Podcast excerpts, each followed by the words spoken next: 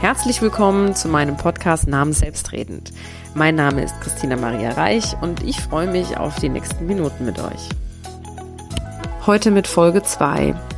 Die Diagnose Brustkrebs. Was macht die Diagnose Krebs mit jemandem? Was hat sie mit mir gemacht? Was hat dieser Tag, was haben all die Untersuchungen und Gespräche, die Eingriffe und die Therapie, was alles hat das mit mir gemacht und was macht es heute noch mit mir? Das möchte ich gerne mit dir teilen und sage jetzt schon Danke fürs Zuhören und für dein Verständnis und deine Offenheit.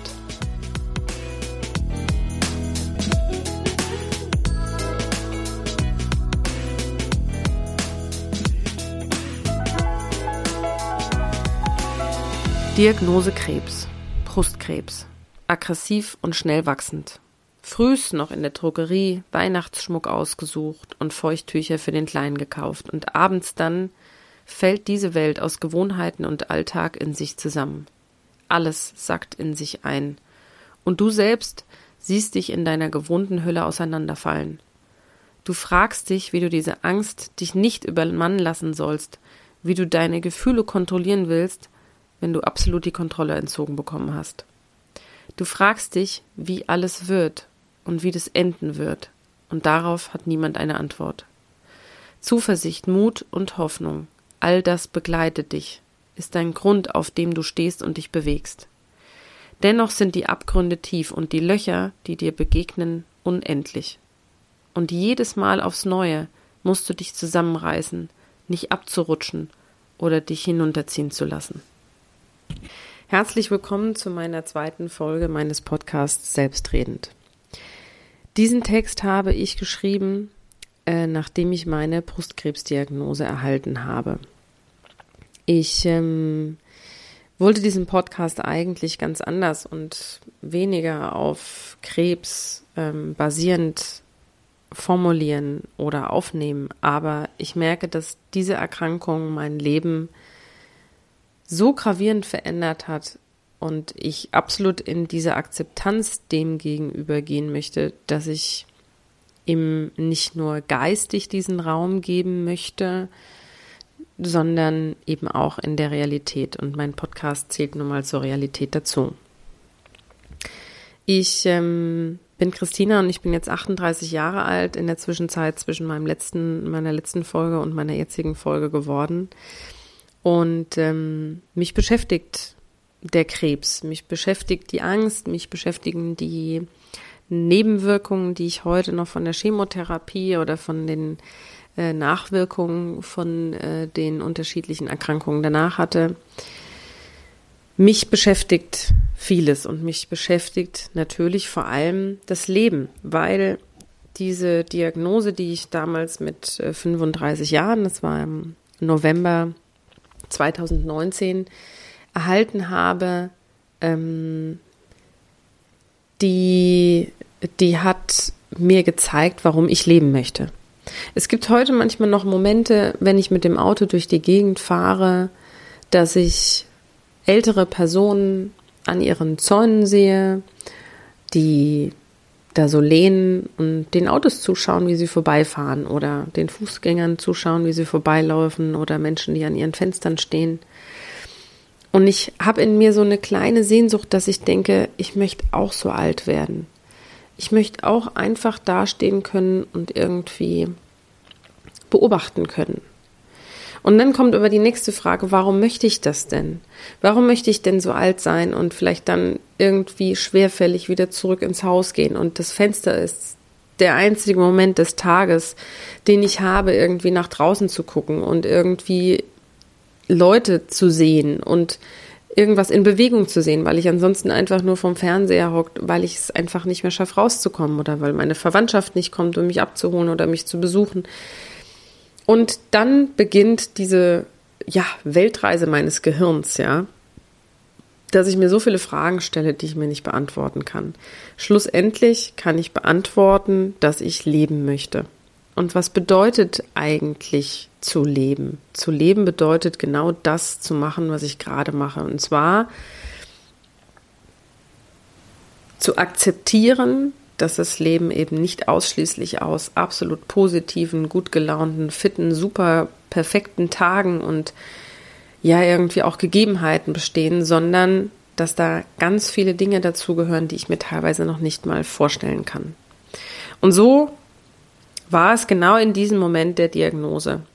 Ich habe versucht, mich auf diesen Moment, nachdem ich wusste, dass ich einen, nachdem ich einen Knoten in der Brust getastet bekommen hatte, bei meiner ganz normalen Vorsorgeuntersuchung im Oktober 2019 hatte ich äh, sehr schnell einen Ultraschall bekommen. Ähm, dann hatte ich noch einen Ultraschall bekommen und eine Mammographie bekommen. Da kamen unterschiedliche Ergebnisse dabei raus. Schlussendlich wurde eine Biopsie gemacht, das heißt mit so einer kleinen äh, medizinischen Pistole kann man es nennen, wurden, wurde gestanzt, also wurde dieser Knoten, wurden da Proben entnommen und die wurden untersucht.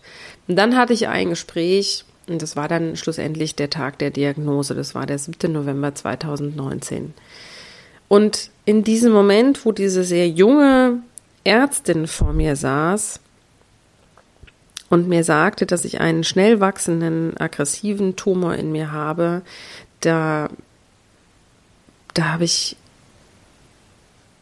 einfach nur gedacht, ich möchte leben. Ich möchte meinen Sohn aufwachsen sehen. Der war damals noch nicht mal zwei Jahre alt. Ich möchte, ich möchte lieben, lachen, leben. Ich hatte so viel, ja, Freude und schöne Gedanken in meinem Herzen, was ich noch alles erleben möchte und auch kann, weil ich diesen Grundstein dazu da habe. Da war mir klar, ich, ich möchte alles dafür geben. Ich möchte wirklich alles dafür geben, um, um gesunden zu können. Beziehungsweise damals war der Gedanke eigentlich, diese, diese Erkrankung, diesen Tumor irgendwie zu überleben und das in der Praxis leben zu dürfen, was ich mir gerade sehnlichst wünsche, und zwar wirklich glücklich zu sein. Und sie hatte mir damals, die Ärztin hatte mir damals direkt Überweisungsträger mitgegeben, weil natürlich abgeklärt werden musste, erstmal, wie weit ist denn diese Erkrankung schon eventuell fortgeschritten? Also ist es lediglich in der Brust nachzuweisen, dass da ein Tumor ist oder ist dieser Tumor eventuell schon in die Knochen oder im Gehirn, ähm, haben, hat es sich da vielleicht schon angesiedelt. Das heißt, es musste ja erstmal überprüft werden. Das heißt, ich wusste zwar darum, dass ich da, äh, da krank bin in der Brust, dass da was ist, dass ich eine Chemotherapie benötigen werde und auch eine Operation benötigen werde. Das war alles zu diesem Zeitpunkt schon klar. Aber das war sozusagen das Minimum dessen, was auf mich hätte zukommen können oder was auf mich zugekommen ist. Und es waren für mich eigentlich die schlimmsten Zeiten, die schlimmsten Stunden in diesen Untersuchungsräumen mit dieser furchtbaren Ungewissheit zu leben, wie es in mir aussieht, wobei ich wusste, dass da schon was Schlimmes ist und ich eben nur nicht wusste, wie weit das schon ist. Und es war für mich ganz klar, nachdem ich wusste, dass dieser Krebs Gott sei Dank noch nicht wissentlich gestreut hatte, zu diesem Zeitpunkt, dass ich wirklich für mich gesehen jetzt funktionieren möchte. Und ich habe das wundervoll gemeistert. Das ist etwas, was ich jetzt sagen kann, was mich aber sehr, sehr lange gebraucht hat, das anzunehmen, dass ich das wirklich gut gemacht habe.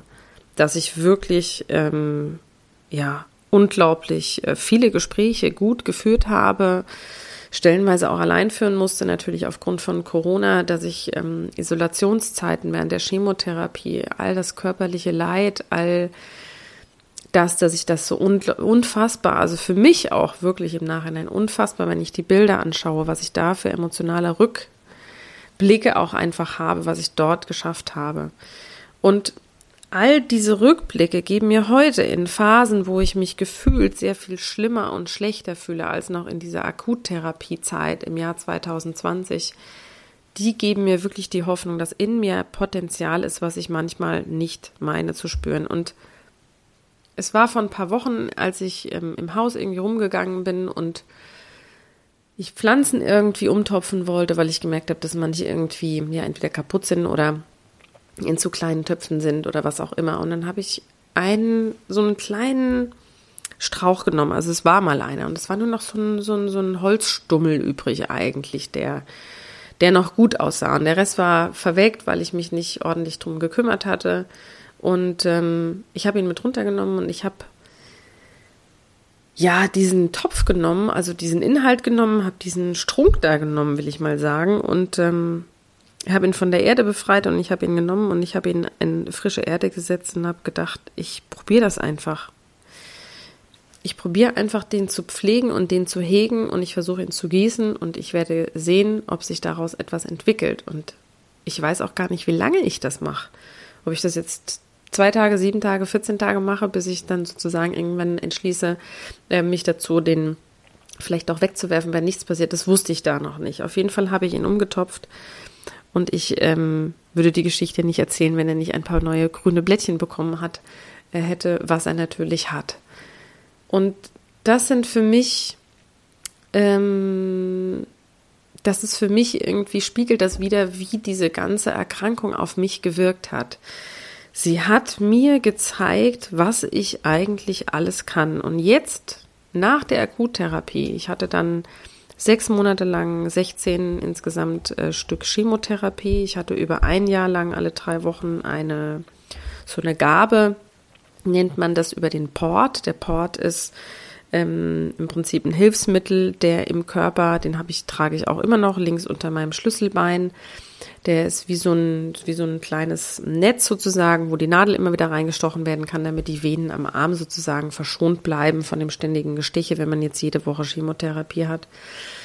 Und ähm, ich habe dann über ein Jahr eine Gabe gehabt, das heißt, ich habe an einer Studie teilgenommen während dieser Chemotherapie und darüber hinaus, ähm, wo ich alle drei Wochen ein Mittel bekommen habe, wo nicht klar war, ob das ein, dieses hilfreiche Mittel für eine andere Erkrankung sozusagen getestet wurde, ob das auch auf äh, mein Immunsystem irgendwie, ob das das pushen könnte. Und ähm, ich habe dann also all diese Therapie gehabt und dann habe ich zwischenzeitlich erfahren, das wird gemacht bei jungen Patienten, dass ihnen Blut entnommen wird. Das ist dann ein humangenetisches Zentrum. Dort wird dann geschaut, ob sozusagen genetisch nachgewiesen werden kann, dass dort Defekte herrschen, die zu Krebs führen können. Das wurde bei mir entdeckt. Ich habe zwei Gendefekte. Das ist einmal Breast Cancer 1, also BRCA1 und einmal PALP 2. Da weiß ich ehrlich gesagt gar nicht, was es heißt. Diese zwei Gene können dafür zuständig sein, dass ich in so jungem Alter an triple-negativen Brustkrebs, also TNBC, ähm, erkrankt bin. Und als ich darum wusste, dass es ein genetischer Defekt sein kann, der natürlich bekommt man dann Statistiken vorgelegt zu einem gewissen Prozentsatz dafür eben ja irgendwie der Auslöser gewesen sein kann und wie prozentual eben auch die Rückfallquoten oder die erneuten Erkrankungen an Krebs sein könnten, war für mich ganz klar, dass ich mich von meinen Brüsten oder von meinem Brustdrüsengewebe, was ähm, ja halt leider irgendwie natürlich auch so eine so eine so ein Zellen sind, wo Krebs halt oftmals entstehen kann, dann verabschieden möchte. Das heißt, ich habe mich dann dazu entschlossen, statt einer normalerweise geplanten brusterhaltenden Operation nach einer Chemotherapie, das Ganze nennt man neoadjuvante Chemotherapie, weil sie vor der Operation stattgefunden hat, Adjuvante Chemotherapie wäre also, wenn man jetzt nach Diagnosestellung erst eine ähm, Operation hätte und danach nochmal eine Chemotherapie machen würde. Bei mir war es halt andersrum. Man wollte erst gucken, ob die Chemotherapie greift, sprich man wollte sehen, ähm, kann die Chemotherapie allein den Tumor schrumpfen lassen oder gegebenenfalls sogar gänzlich zerstören. Und das Ganze hat man dann ja in der Operation sehen können, indem man natürlich um den Tumor, der wird dann, ähm, ja, da wird dann so ein, so ein kleiner Chip reingeschossen in, die, in den Tumor, damit man halt lokalisieren kann, wenn es den Tumor später, Gott sei Dank und hoffentlich nach der Chemotherapie ja nicht mehr gibt, dass man dann in diesem Umkreis dieses Chips, der da reingeschossen wurde, den dann entfernen kann, plus eben noch ein paar Zentimeter ähm, dann wird das Drüsengewebe normalerweise entnommen und das wird dann pathologisch untersucht und geguckt, ob dort noch in irgendeiner Form Krebszellen vorhanden sind. Bei mir ähm, war auch brusterhaltend, ähm, was diese Variante gewesen wäre, eigentlich geplant. Ich habe mich dann aber aufgrund des Gendefekts, was auch die Krankenkasse, das ist ja auch immer so eine finanzielle Frage, dann bezahlt hat, für eine beidseitige Entfernung entschieden. Ja, das heißt, ähm, ich hatte dann sechs Monate Chemotherapie durch. Die war wirklich ähm, begleitet auch oft von sehr schweren Phasen, ähm, von depressiven Phasen aufgrund des Cortisons. Das war auf jeden Fall mit natürlich ausschlaggebend für ja, diese negativen Phasen. Es war von, ja, von körperlicher ähm, Aufgedunsen, von Abnehmen, von Dicksein, von allem Möglichen. Es war Appetitlosigkeit, es waren Fressflashs, es war, es waren sehr viele unterschiedliche Dinge mit dabei und Erlebnisse. Es waren ähm, ganz furchtbar starke Nasenbluten ähm, und ähm, es waren Wechseljahre, in die ich gekommen bin, mit dabei. Ähm, und ich bin heute noch unfassbar dankbar dieser Chemotherapie gegenüber, weil ähm, ja sie mir geholfen hat, diesen Tumor schrumpfen und bei mir im Fall sogar gänzlich ähm, ja wirklich vernichten zu können. Ich habe mich nach dieser Therapiezeit, also dann am 26.05. für eine beidseitige Mastektomie entschieden. Ich habe viele, viele, viele Arztgespräche gehabt in dieser Zeit wo es um Nebenwirkungen ging, wo es unterschiedliche Chemotherapien gab, die ich auch erhalten habe. Ich habe also nicht 16 Mal dieselbe bekommen, sondern ich habe 12 Mal dieselbe bekommen und danach viermal eine andere bekommen, die eben unterschiedlich wirken können, aber halt eben auch unterschiedliche Organe eingreifen können. Und ähm, dann hatte ich diese, man nennt es Mastektomie, also eine Entfernung des Brustdrüsengewebes entschieden, aber ich habe mich dazu ähm, entschieden, dass ich meine Haut der Brüste behalten möchte und meine Brustwarzen und den Hof und alles behalten möchte. Weil mein Tumor eben auch sehr tief gelegen ist, sodass jetzt die Haut nicht befallen war, konnte ich mich zu dieser Entscheidung auch überhaupt ähm, ja irgendwie äh, sozusagen entscheiden, zu dieser Entscheidung entscheiden. Naja. Und ähm, ja, ich äh, habe dann natürlich in vielen langen Gesprächen und unterschiedlichen Untersuchungen mich für ein Implantat auf beiden Seiten mit Silikon entschieden, was in so ein Netz gemacht wird und das wird dann äh, innen drin festgenäht und ist dann sozusagen der Ersatz äh, der beiden Brustdrüsen rechts und links. Aber wie es halt oftmals ist, ähm, äh, dass man vorher nicht alles wissen kann, war es dann in der Operation so, dass die Operation wesentlich länger gedauert hat, weil ich sehr viel Brustdrüsengewebe hatte, was sich eben auch anders verteilt hat, als man das vielleicht so erwartet hätte. Und das Ganze artete dann an eine ja sechseinhalbstündige Operation aus, die dann dazu geführt hat, auch ähm, aufgrund eines kleinen Fehlers, der passieren kann, aber halt eigentlich nicht darf, dass mir meine Brustwarze links von der nicht betroffenen Seite dann äh, abgestorben ist, so dass mir da die Hälfte entfernt werden musste von meiner Brustwarze und ich ähm, auch andere Implantate reinbekommen habe als gedacht. Die sind jetzt also etwas größer als gedacht. Manche mögen jetzt sagen, wow, ist doch cool, Silikonimplantate, keine Ahnung, äh, nie wieder schlaffe Brüste und so weiter. Und ich konnte damit noch nie was groß anfangen, weil ähm, es für mich niemals darum ging, dass ich, ähm, ja, sagen wir mal, diese ähm, diesen Vorteil so groß gesehen habe im, im Vergleich zu dem, was ich dafür gebe. Und ähm, diese größeren Implantate ähm, sind eingesetzt worden, weil ich ansonsten so eine Delle eben äh, bei den Achseln gehabt hätte, weil ähm, natürlich ein, ein kleines Implantatsäckchen was anderes ist als ein Drüsengewebe, was sich ja ganz anders verteilt. Naja, schlussendlich ähm, hatte ich diese Operation dann hinter mir und wusste dann am 29.05.2020, dass in dem restlichen Gewebe, was dort entfernt wurde, eben keine Krebszellen mehr vorhanden sind. Und das nennt man dann PCR, also pathologische Komplettremission. Das ist natürlich ja der Goldzustand, äh, den man erreichen kann nach dieser ganzen Tortur. Und ähm, seit diesem Moment im Krankenhaus, als der Arzt mir das äh, auch selbst unter Tränen gesagt hat, äh, weil er sich sehr für mich mitgefreut hat, habe ich in mir gefühlt, dass ich das, was ich verstanden habe in dieser Zeit, in dieser schlimmen Zeit, wo ich nie wusste, wie das enden wird, zeitnah enden wird, ähm, und ganz viele Menschen auch in den Chemoräumen miterlebt habe und auch auf Instagram miterlebt habe, die ähm, ganz viel ja, negative äh, Zwischendiagnosen noch gestellt bekommen haben und die ja, nicht so viel Glück hatten wie ich im Endeffekt, dass alles so gut funktioniert und gewirkt hat, ähm, da wusste ich, okay, jetzt beginnt ein neues Leben. Ich bin im Körper einer 36-Jährigen, die das alles erstmal verarbeiten muss,